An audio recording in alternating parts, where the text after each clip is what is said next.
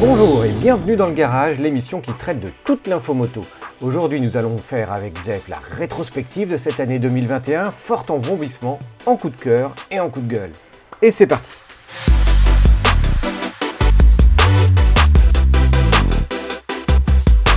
Salut Zef Salut, salut à tous. On va vous revenir un peu sur les sujets 2021 qui nous ont quand même pas mal fâchés entre le bruit, les prix, la crise des semi-conducteurs, euh, etc.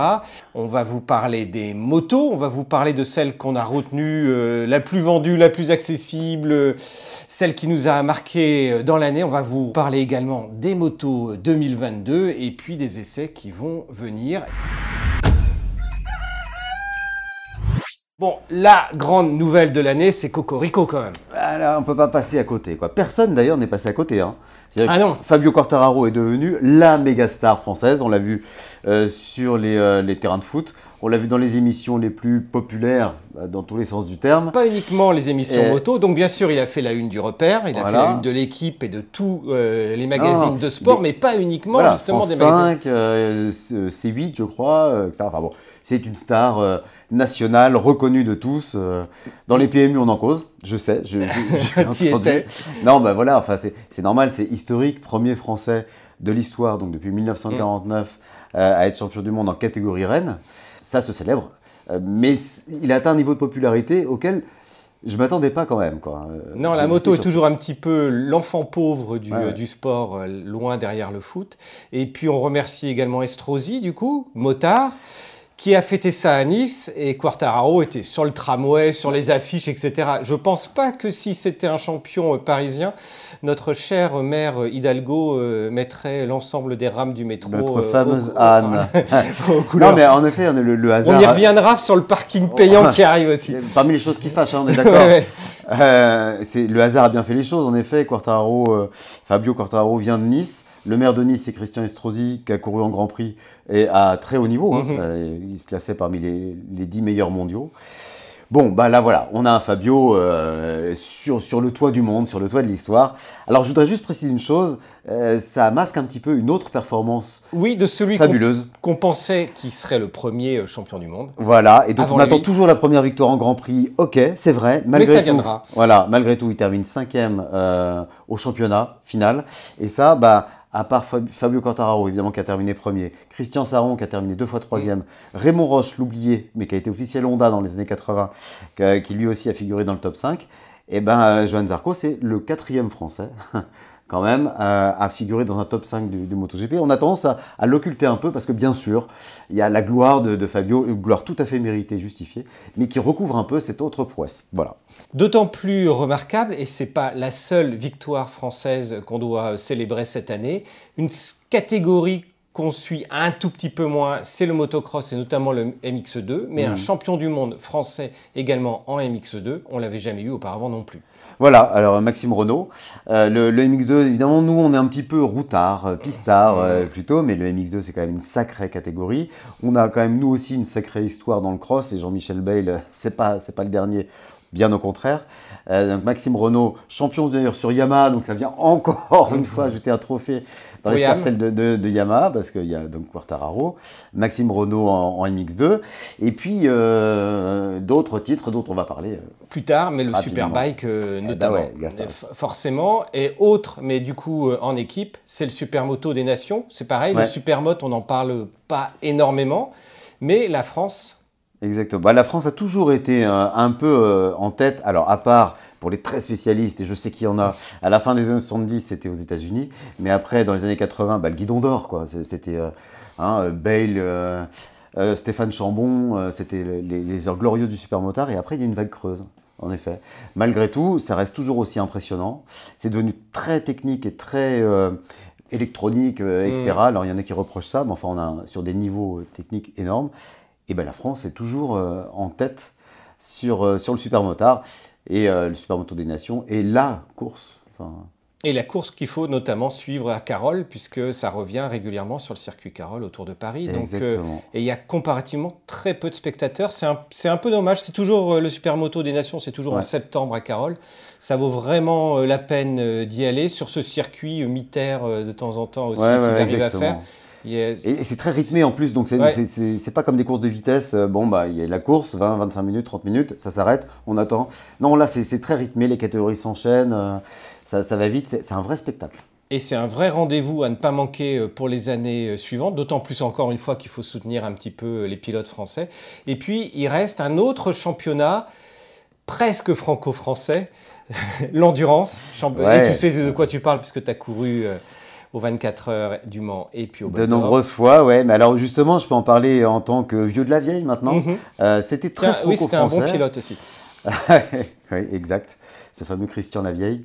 Euh, le, le- le championnat donc euh, d'endurance, mondial d'endurance, était très franco-français dans les années encore 90, Mm. 2000, enfin encore pas tant 90, mais surtout 2000-2010. Ouais, là, euh, depuis 3-4 ans, on commence à voir de plus en plus de pilotes étrangers malgré tout arriver, et notamment du Grand Prix, d'anciens pilotes Moto 3, euh, bah, même français, hein, Rossi, euh, Masbou, euh, etc.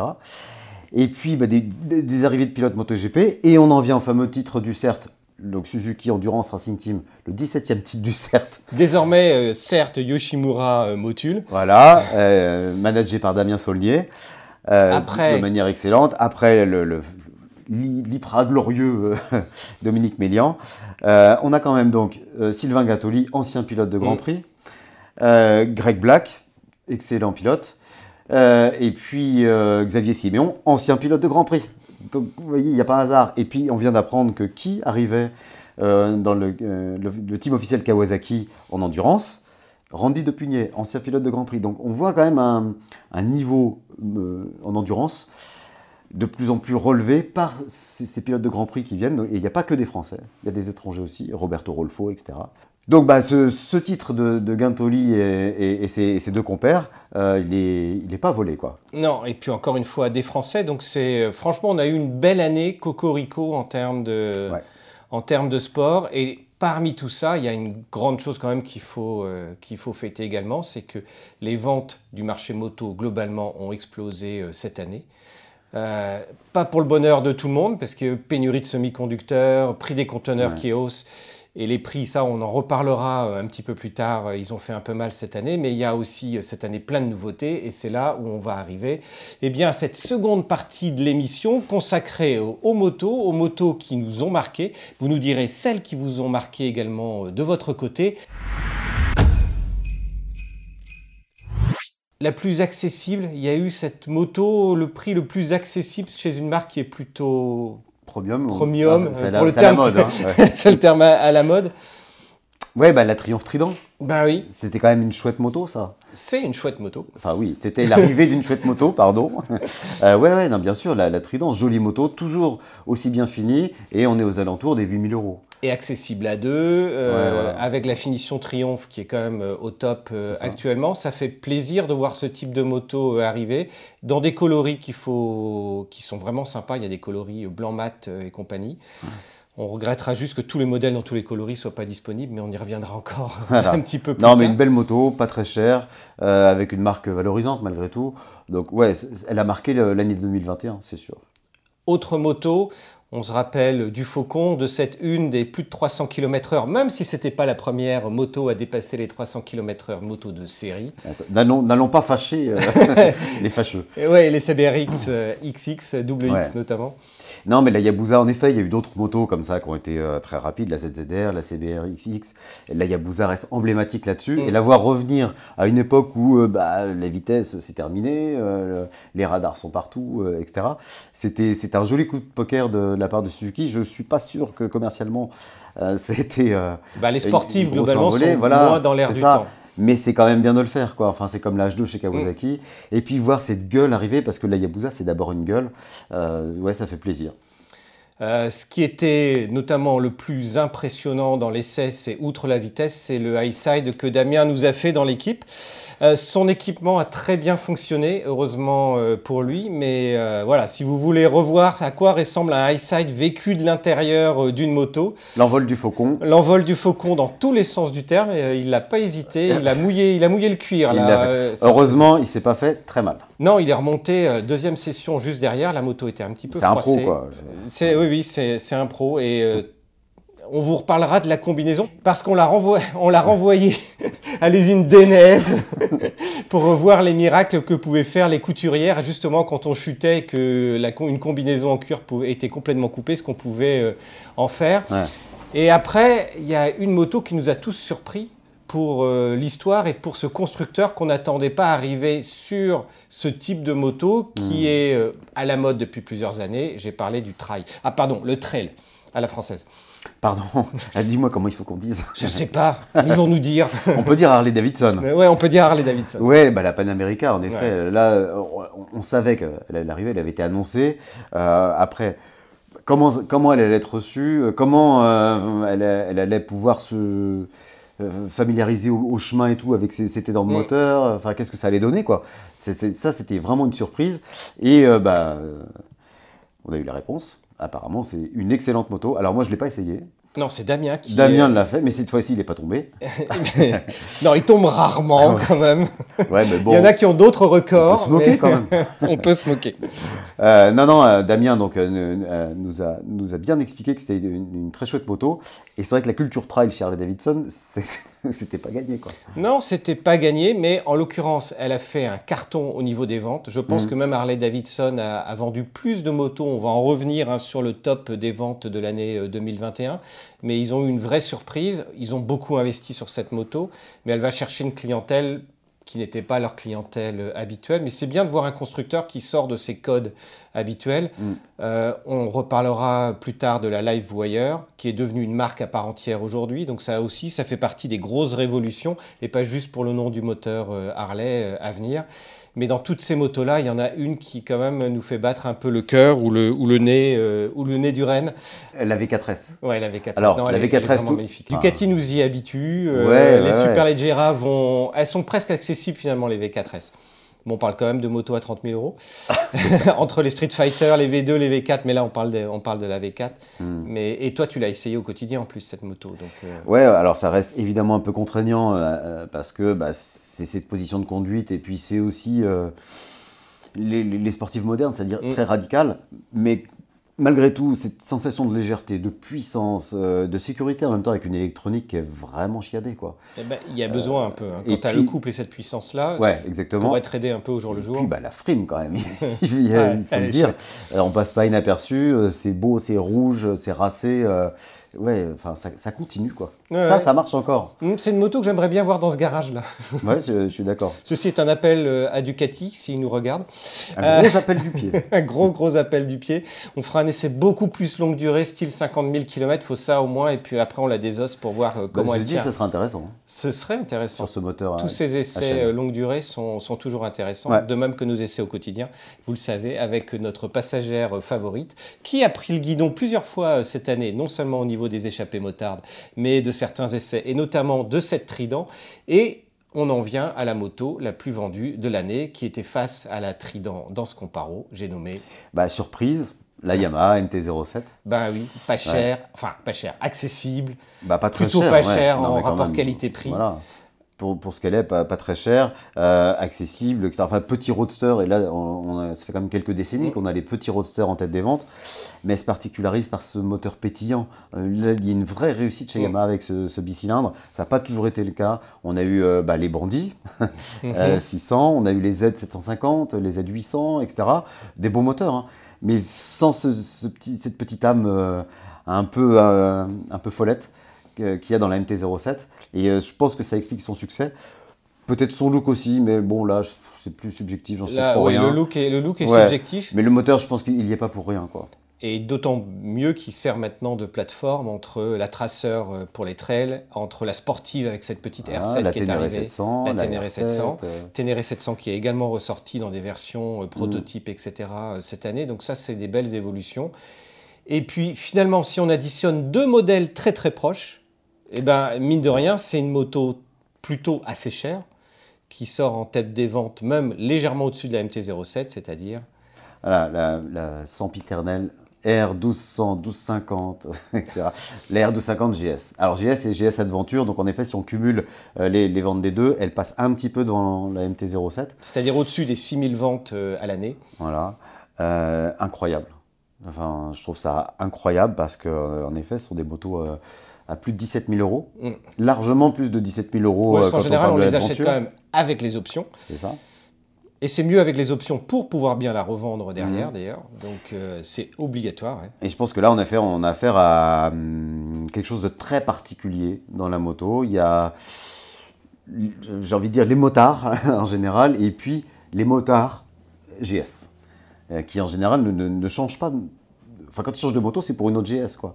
C'est une espèce d'ornière comme ça. Mais il faut, il faut la tester. Tous ceux qui disent, ouais, c'est juste pour la route, euh, ils se la pètent euh, uniquement. Non, non. non. C'est une moto extraordinaire. La, la, moto est impressionnante. Si vous n'avez pas encore vu d'ailleurs l'une de nos émissions sur l'enduro et le stage enduro qu'on avait fait avec une GS, donc dans la boue, la terre, la caillasse, etc., le sable, euh, regardez-le. Franchement, c'est impressionnant. Même, pour, même si vous n'avez pas de GS, en fait, même si vous avez une autre moto, vous allez faire ce stage avec une GS, vous prenez n'importe quelle autre moto derrière sur la route, vous avez l'impression de redécouvrir votre propre moto. C'est ça que j'adore dans les stages, en fait. Et je ne parle pas des stages pistes. Là, un stage enduro où on se dit ça n'a rien à voir pour la route, ça Mais... donne juste une maniabilité, une confiance en soi où on roule mieux derrière. C'est la base de la moto. Bon là, on s'écarte un petit peu, de ouais. la... mais c'est la, oui. la, base de la moto comme le trial. On. Euh, on va encore faire une émission d'une heure. C'est ça, mais c'est l'équilibre. Et ouais. l'équilibre à basse vitesse, notamment, c'est celui bah, où on ressent le, le, le mieux la moto. Et, et c'est ce qu'on apprend dans ces stages, mmh. en effet. Après avoir parlé des motos les plus vendues, euh, aux plus volées. Euh... On, a, on a dit qu'on parlait de moto. Bon, on, ouais, il y a un peu le scooter, sempiternel T-Max, ouais, mais ouais, ouais. T-Max qui fait partie, si on, si on oublie les, les motos du, du, top 3 de toute manière des motos, des scooters, des deux roues les plus vendus en France. Ce qui n'est pas rien pour un objet, un objet pratique, certes, euh, fun, tout ce que tu veux, mais je pense que là, relativement il. Voilà, il est passé au-delà de, du simple scooter dont on peut se moquer, nos autres ouais. motards. Non, c'est devenu euh, une espèce d'icône, le, le T-Max. Et, et, en effet, il se vole toujours autant.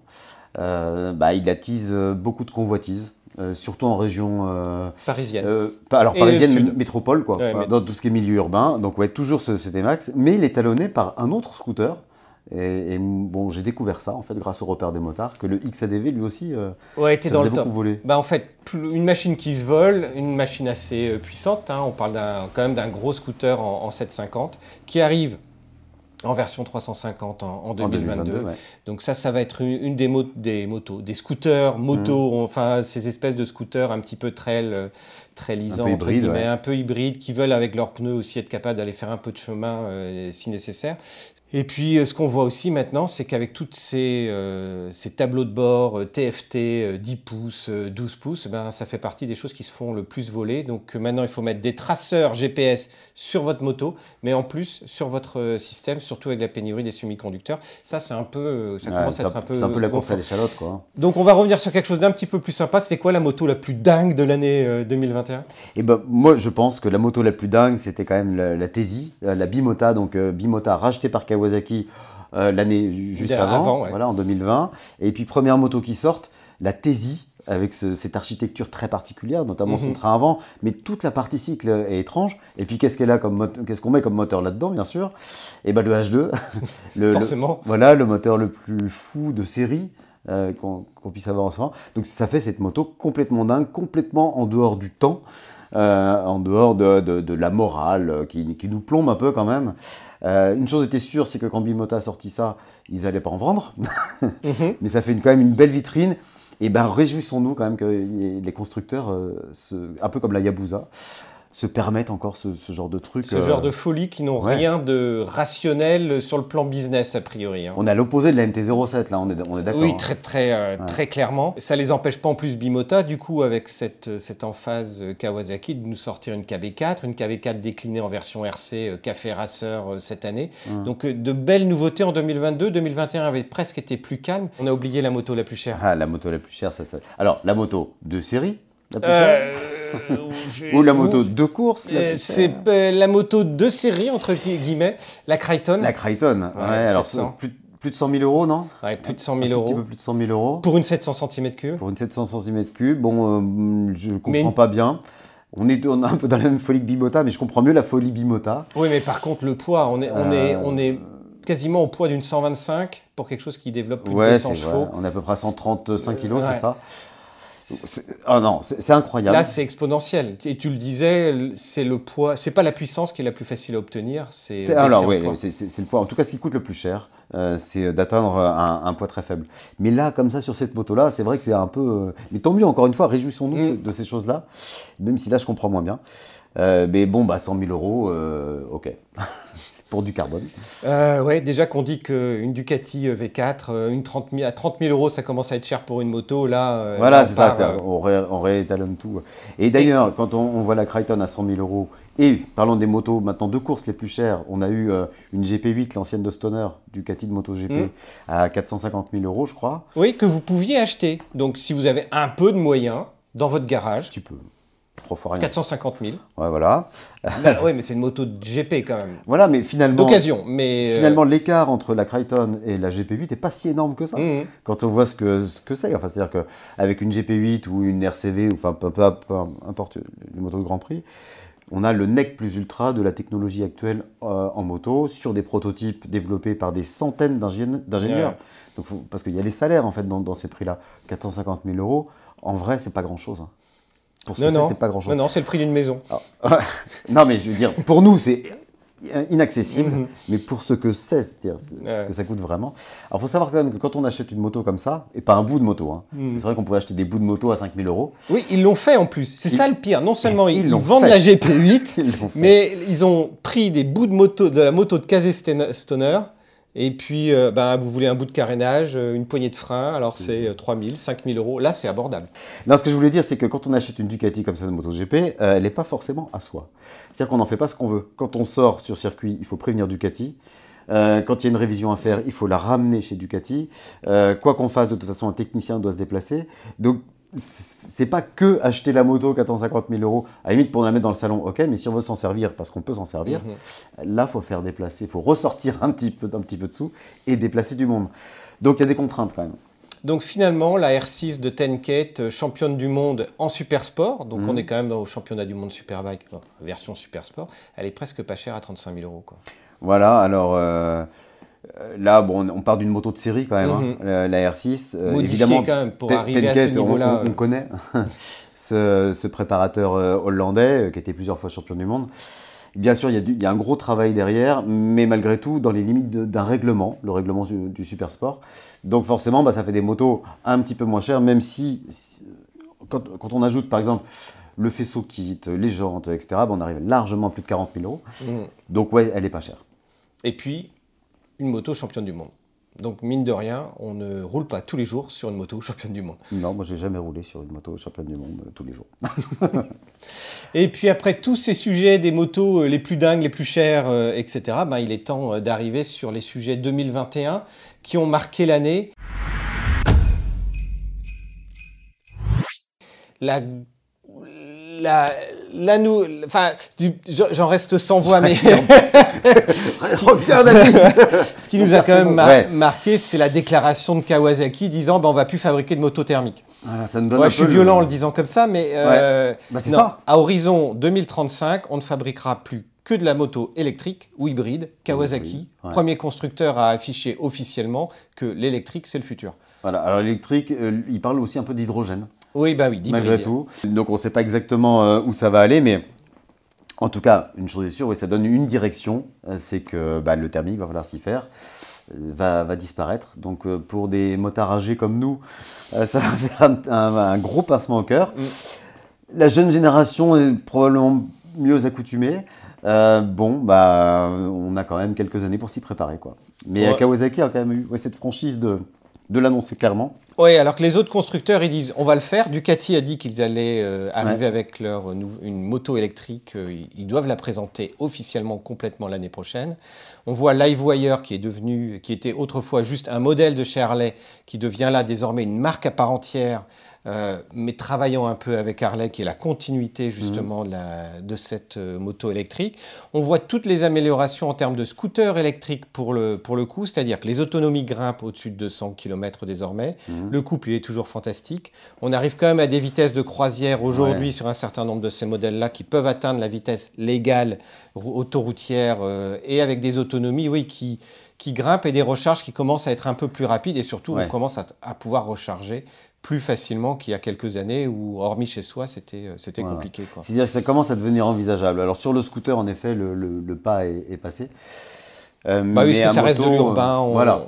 À moto, c'est pas encore tout à fait le cas. On attend plus d'offres. on, peut être étonné aussi d'ailleurs qu'il y ait des, des, modèles comme les trails, les routières qui ne sortent pas. On reste quand même sur du roadster, voire un peu de sportif, ce qui est un peu étrange. Bah, Energica, Zero Motorcycle, d'autres marques où on sait pas, elles annoncent leur modèle, on les voit pas arriver, il y a des gens qui envoient de l'argent, on se, demande, on ne sait pas si c'est vraiment réel. Tu as essayé une Energica au quotidien. Nous aussi, on a fait du euh, Paris-Honfleur en une seule traite sans recharger. On a pris l'autoroute à 130 km/h.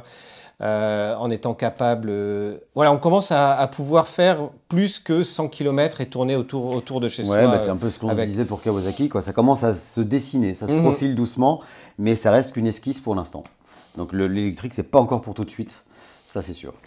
Par contre, et on arrive à un des sujets qui fâche, c'est le stationnement payant qui est en train d'arriver pour les motos. C'est vrai qu'on avait cette espèce de statut, ben, c'est gratuit pour nous, on peut se garer euh, par rapport aux voitures. Donc bien sûr, il y avait les voitures, euh, les automobilistes qui gueulaient, mais nous on trouvait que c'était un avantage.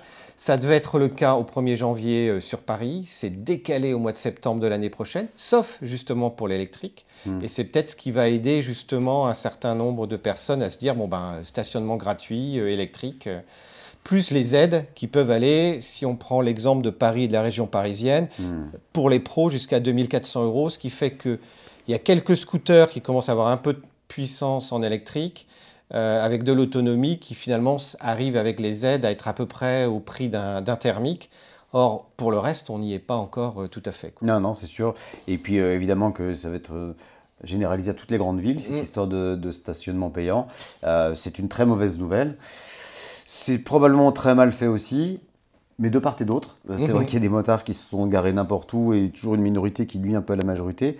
D'un autre côté, les municipalités, et notamment à Paris, sont devenues vraiment chiante, il euh, n'y a pas d'autre mot. Mm. Euh, à nous aussi de bah, parfois nous, nous faire entendre.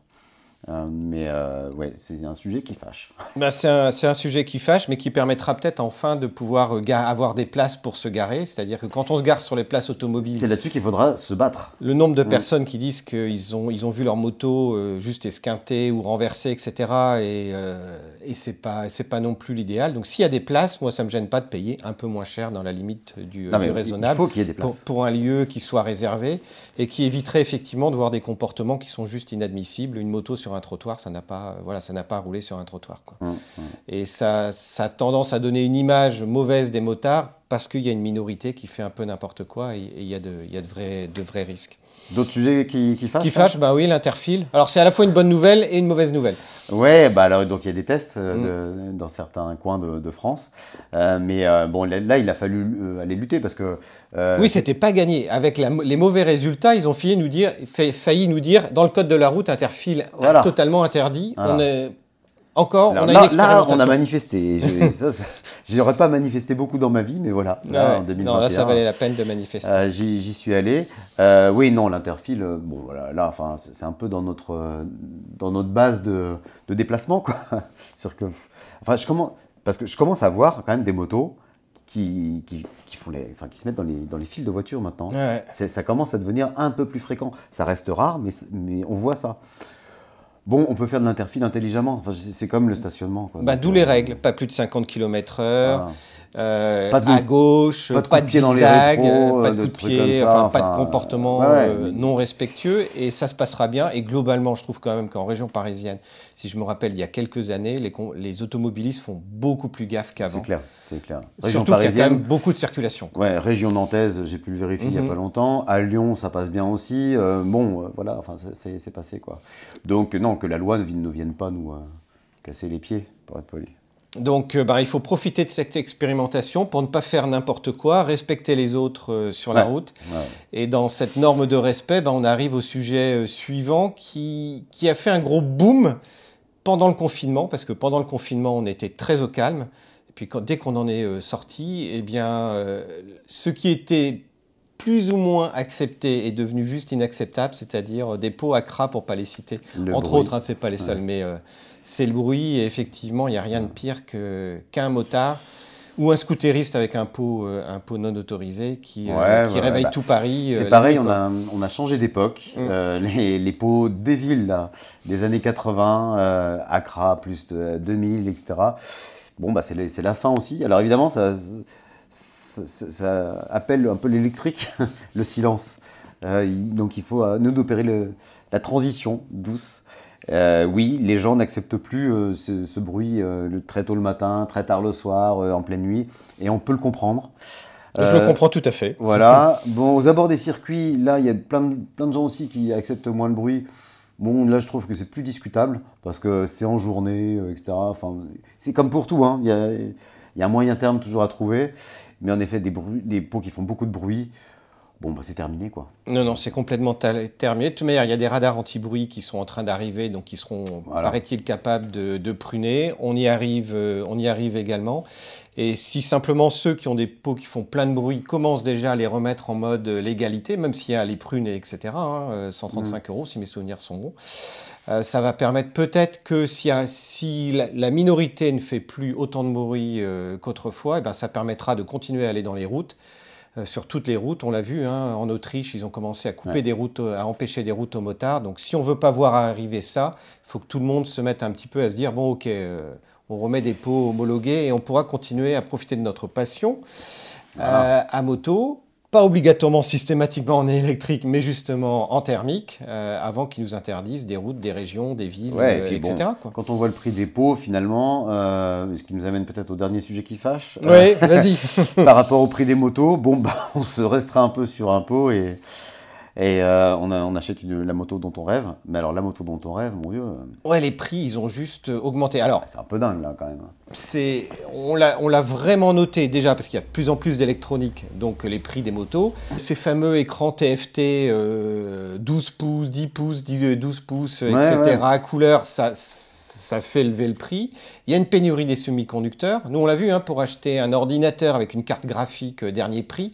Les cartes graphiques, il y a quelques années, ça valait 700, 800 euros, prix de sortie. Aujourd'hui, une carte graphique 2500 euros, c'est-à-dire que la carte graphique toute seule sans l'ordinateur, elle vaut aussi cher qu'un ordinateur avant, euh, pour monter Ouais, donc- justement toutes, euh, toutes les vidéos des émissions. Donc, sur des motos suréquipées en électronique, euh, en, en écran, etc. bon, de là euh, à justifier euh, des, des- des prix qui, qui franchissent largement les 15 000 euros pour de, pour de la grosse cylindrée, je trouve ça dur quand même, quoi. mais même sur les petites cylindrées, puisqu'avec euh, du coup la crise des containers qui ont fait que moins de containers qui, qui traversent, donc euh, en général, il faut compter que chaque constructeur doit payer aujourd'hui 400 euros de plus, juste à cause de cette euh, part moto euh, pour, pour ces containers. Bah, tout ça, ça contribue. euh, Et ouais. Le, le problème avec les prix, c'est qu'on sait que dès lors qu'ils ont atteint un certain niveau, en général, euh, ils, redescendent jamais. Donc, Mm. même s'il y a des problèmes conjoncturels, comme les containers, comme la crise des semi-conducteurs, etc., euh, quand il n'y aura plus ces problèmes conjoncturels-là, euh, les prix resteront là où ils en sont. ouais.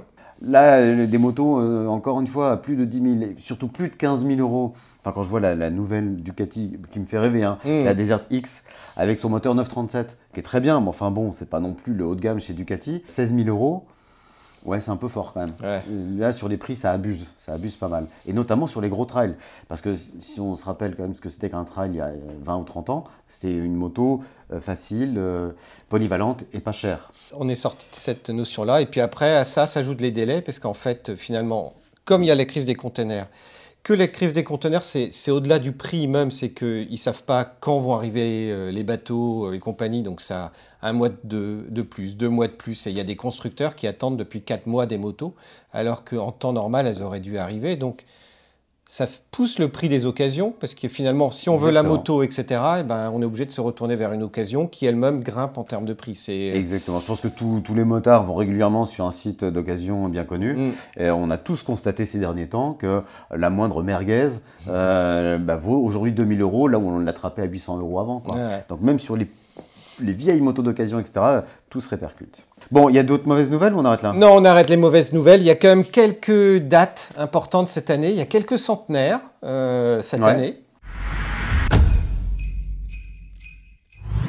Il y a un million de motos pour Triomphe. C'était un beau chiffre aussi à, à retenir. Ouais. Symboliquement, c'est important. Depuis le début, donc 1902. Euh, 1902. Euh, même si on a retrouvé un proto de la première Triomphe de 1900. Alors à la fin, on ne sait plus qui est le premier constructeur mondial, parce que pour l'instant c'était Indian jusqu'à présent. Ouais, alors il bah, faudrait se référer à la production de série. Or la moto euh, Triomphe de 1901 avec moteur belge Minerva était un prototype et pas une vraie première moto de série, donc on ne peut pas considérer que... 1901 constitue la première année de Triomphe. Bon, en tout cas, oui, un million. Bah, on a eu aussi l'anniversaire de Moto Guzzi. 100 ans, du coup, euh, bah, la grande fête qu'ils organisaient en Italie a été décalée d'une petite année avec, euh, avec les histoires de confinement. Donc nous, on peut décaler nos âges aussi Ouais, on peut décaler nos âges. Pareil, c'est juste géant, euh, génial. Non, ça fait partie des bonnes choses. Et puis, mine de rien, c'est ce marché qui explose. Un million de motos sur l'Europe vendues sur l'année 2021. ça, c'est incroyable. ça, c'est bien parce que dans l'absolu, ça pousse, ça montre que les gens vont vers la moto. On le voit, il y a la moto dans de plus en plus de pubs. Ça devient tendance, la moto. Voilà, les euh, films, James Bond. Les films, James Bond. Oui, là, pour la... pas nouveau, mais voilà. il y en a plein sur le mur, là, des James Bond. Ouais, ouais, Et, euh, je, pense qu'en effet, la période a fait que bah, les gens ont envie de liberté, d'air, de, de sensations, de choses comme ça. Et, la moto en a bénéficié. Et tant mieux pour, euh, pour les réseaux, tous les réseaux. Et tant mieux pour les accessoiristes aussi, parce qu'en France, on, on est fort là-dessus. Donc il y a quand même des bonnes nouvelles aussi. 2021, c'est ça. Et 2021, c'est aussi l'année de, quelques fins. Celle non pas de Jonathan Rhee, mais la fin de ses sacres. Parce que six fois champion du monde de Superbike d'affilée sur Kawasaki, on se disait que bah, ça allait faire 7, 8, 9, 10, jusqu'à ce que le gars arrive à 40, 42, 43. Quoi. Et ceci dit, pourtant, ils ont fait des efforts. Ils lui ont mis des boulets, ils lui ont empêché de. il, y a, eu plein de, plein de bridages pour l'empêcher. C'est ça, euh. c'était Mario Kart en fait. Et euh, voilà, c'est un, un jeune Turc, Toprak, c'est un intime, hein, donc on l'appelle Toprak. voilà. Première fois qu'un Turc arrive à ce niveau-là en superbike, puisqu'en supersport, eh bien, il y avait son maître et son manager, euh, Kenan. Voilà, son maître à penser, Kenan Sofoglu. Euh, donc euh, là, on a un pilote extraordinaire quand même, que moi j'avais envie de voir MotoGP. Et bah, qui, a, mis un, un, coup d'arrêt à l'enfilé de, de, titres de Nathan. Six titres sur la Kawasaki. On, attendait le 7e, et puis le 8e, et le 9e, et le 10e, et le 11e. Et ben non, Toprak est arrivé, hop, fin à ça. Quoi. Et ça nous donnera sûrement une très très belle saison 2022 à suivre euh, également euh, sur cette partie-là. Et puis sur euh, ce dernier pilote qui lui termine effectivement sa longue carrière. Bon ben voilà, on, se devait de terminer par cette émission 2021 par, sa vraie fin, la, la, fin de la carrière de Valentino Rossi. Quoi qui a commencé donc en, Grand Prix, pas, la carrière de, pilote, mais qui a commencé en Grand Prix en 1996. Il arrête en 2021. Aucun pilote n'avait euh, jamais roulé aussi longtemps au plus haut niveau. Alors il avait commencé en 96 en, 125. Rapidement, euh, il est passé en, Grand Prix en, 2000. C'était le dernier pilote de l'histoire à avoir gagné avec des 500 de temps. Le premier pilote de l'histoire à gagner avec une moto GP 4 temps. Enfin, c'est quelqu'un d'extraordinaire, qu'on l'aime ou qu'on ne l'aime pas. Et qu'on aime plutôt parce qu'il a un capital sympathie par ses facéties euh, sur la piste et, hors piste et dans les paddocks qui est juste extraordinaire. Et C'est un charisme incroyable et je pense qu'il ne sera jamais remplacé. De toute façon, il est remplaçable, mais je ne vois même pas qui lui succédera. Peut-être sur les titres, Marquez pour y arriver, s'il si, euh, il se remet physiquement, mais sur la popularité, non. Ah non, ça, les Non. tribunes Rossi telles qu'on les a vues euh, Ouais. sont juste euh, ouais, Donc- réellement euh, historiques. C'est un, c'est une vraie page qui se tourne avec Rossi Exactement. et qui se réouvre avec. et c'était le début de notre émission. On va terminer par ça aussi la avec une bouclée. nouvelle page. Et voyez si on avec Fabio Quartararo. hein voyez ça, ça, c'est de l'émission. Voilà. Et, puis là, on s'approche sur 2022 parce qu'il y a quand même de très très belles motos. On l'a vu hein, dans nos nouveautés sportives néo-rétro. On vous invite à aller voir toutes les euh, vidéos. On va pas reprendre ce dont on a parlé, mais entre la NT100, entre la Norden qui est arrivée, la Touareg, la Tiger 660, là, l'essai arrive dans, dans quelques jours sur le repère euh, également. Il y a plein de chouettes motos sur des plateformes, hein, Triumph, euh, etc., Ouais, qui ouais. arrivent. Et l'année 2022 va être remplie d'essais comparatifs. Je rajoute quand même la Ducati euh, Desert X, moi qui me fait rêver maintenant. J'attends de voir la, la Cagiva, la Lucky. Donc tu, tu préemptes l'essai euh, pour Ouais, l'année prochaine, voilà, c'est ça. Euh, non, mais il y a- il y, a vraiment pas mal de choses qui arrivent, Mm. quoi, donc ça va être vraiment une chouette année. Bien hâte de voir ça. Eh ben, autant d'essais qu'on va vous inviter à retrouver sur le repère des motards. On a plein d'autres émissions parce qu'on va se retrouver régulièrement euh, tous les mois euh, avec une émission spéciale, spéciale ZEF en fait. Ça sera ça. Sera ça. C'est Enfin. mon année 2022. C'est- ça sera Je ton sais pas année. pourquoi, mais c'est mon année. Euh, vous allez nous retrouver tous les deux, Zef et moi, dans des émissions spéciales chaque mois sur le repère. Donc ça, ça fait partie des autres bonnes nouvelles de l'année Voilà, 2022. euh, le- On vous invite à trinquer avec nous euh, modérément, euh, sans conduire après, bien sûr. Pour 2022, on vous souhaite une excellente année euh, 2022. Je vous souhaite aussi une excellente année euh, et puis on se revoit très vite. À bientôt, ciao. Ciao.